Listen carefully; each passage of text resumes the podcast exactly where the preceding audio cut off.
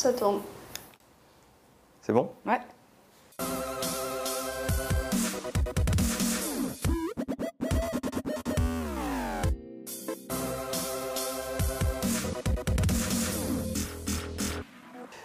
Hello, hello, mon nom est Emmanuel Diaz et bienvenue dans Marche ou Crève, épisode 39 déjà.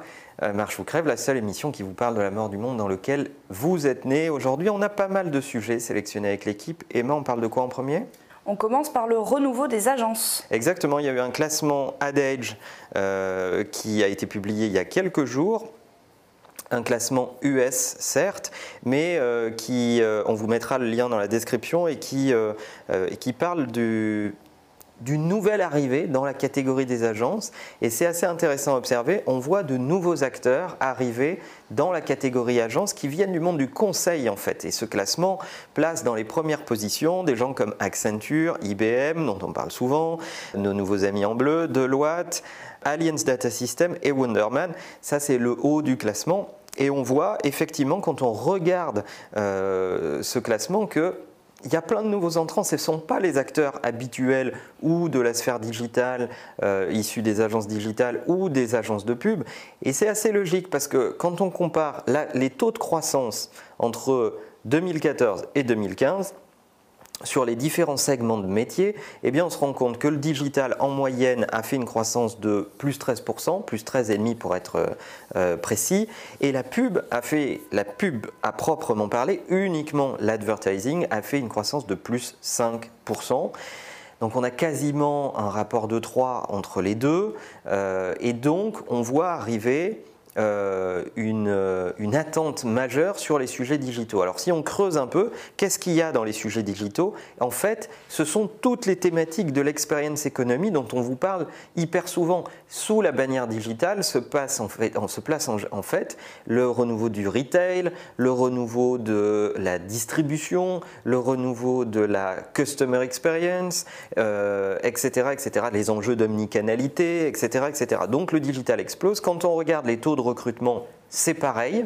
Donc on voit le digital exploser en recrutement, les métiers de la pub sur euh, un recrutement euh, moyen, voire flat. Donc si vous êtes un professionnel de la communication et que vous n'êtes pas digital ready dans votre culture, inquiétez-vous et formez-vous le plus vite possible aux sujets euh, digitaux en premier, parce que c'est là que se passe l'avenir. Et personnellement, j'y vois un changement important qui est finalement, quand on regarde l'industrie de la publicité, qui s'est beaucoup fabriquée sur le culte et le jeu du, du génie créatif, avec euh, la création euh, reine, le directeur créatif diva, euh, qui euh, a tout pouvoir sur ce, sur ce qui se passe dans l'agence, eh bien, c'est la fin de cette ère, c'est la fin de l'ère des, Mad Men et de Madison Avenue, en fait, et c'est le début de l'experience economy qui est une logique beaucoup plus en écosystème où on a besoin de compétences d'univers très différents, on a besoin de faire agir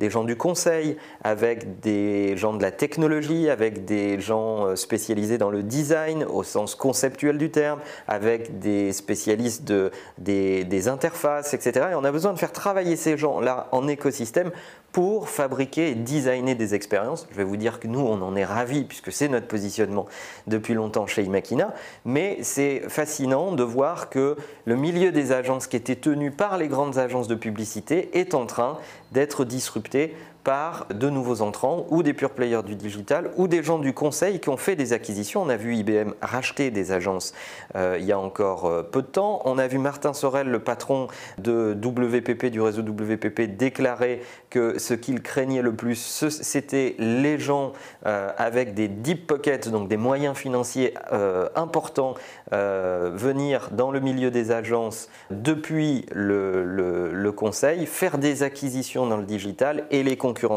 sur leur business d'agence traditionnelle. Je trouve que ce move est fascinant, il en dit long sur notre industrie et il en dit long sur ce qu'attendent les consommateurs parce qu'il n'y a que ça qui compte, on doit être obsédé par les consommateurs. Les consommateurs attendent des expériences étonnantes, mémorables, qui fabriquent du bouche à oreille. La publicité interruptive, vous m'avez souvent entendu le dire, est euh, un petit peu à bout de souffle. C'est un des ingrédients de la communication, mais c'est plus l'ingrédient majeur et ça bouleverse complètement ce secteur et cette économie. C'est un sujet euh, euh, passionnant pour tous les gens qui gravitent autour de ça et ça va être fascinant d'observer la course qui est en train de s'installer, la nouvelle course qui est en train de s'installer en ce moment. Ensuite, on parle du partenariat étonnant de Apple. Exactement, mais c'est un peu dans la même lignée, euh, je dirais, puisqu'on a vu Apple annoncer un partenariat avec un acteur qu'on n'attendait absolument pas, mais alors vraiment pas du tout, puisque Apple a annoncé un partenariat avec SAP. Alors SAP, c'est quand même la boîte pas sexy du tout qui fait de la technologie en background. Donc ils font, euh, c'est un des leaders mondiaux de, des ERP, des, technologies de back-office qui euh, permettent euh, au background des entreprises de gérer le métier, de gérer la compta, de gérer l'invoicing, etc., etc. Et pourquoi Apple fait ce partenariat Ils le déclarent dans leur euh, communication, c'est parce que en réalité, ils ont besoin de réenchanter les expériences employées. Souvenez-vous, on en a parlé à l'occasion de différents épisodes, de notre débrief de HR Tech en particulier.